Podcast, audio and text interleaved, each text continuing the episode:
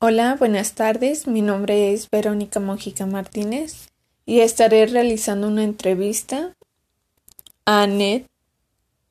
Lamentablemente ella no ha podido proporcionar audio y le empezaré eh, presentándola. Su nombre completo es Annette Alejandra Galván Sánchez. Es pasante de enfermería en el Hospital Regional de Tepatitlán. La primera pregunta es ¿Cuáles son los principales valores que practicas en tu profesión? Ella nos contesta que es el respeto, amor, empatía, confidencialidad, apoyo moral, psicológico y social. ¿Qué es la ética para ti? Para ella es un estudio donde se describe la conducta humana sobre lo correcto e incorrecto. ¿Cómo aplicas la ética dentro de tu profesión o trabajo? De diferentes maneras, lo sugiere ella.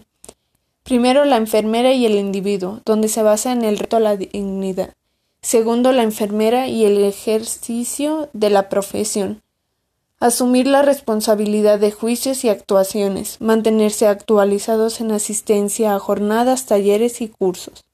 Tercero, la enfermera y la sociedad, satisfacer las exigencias sanitarias y sociales de la comunidad correspondiente.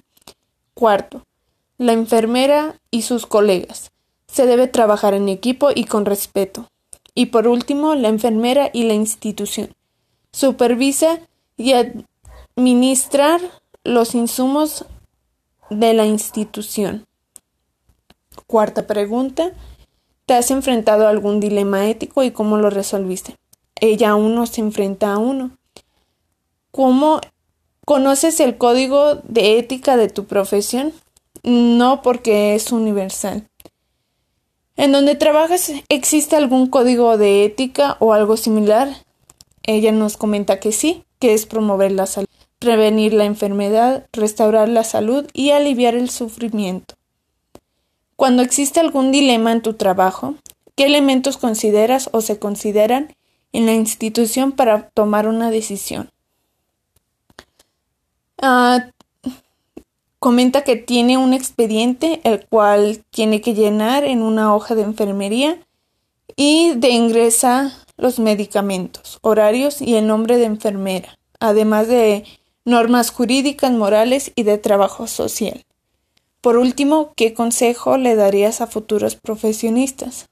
Hacer las cosas a conciencia porque, y enfatiza en esto, todos los días se lucha contra la muerte.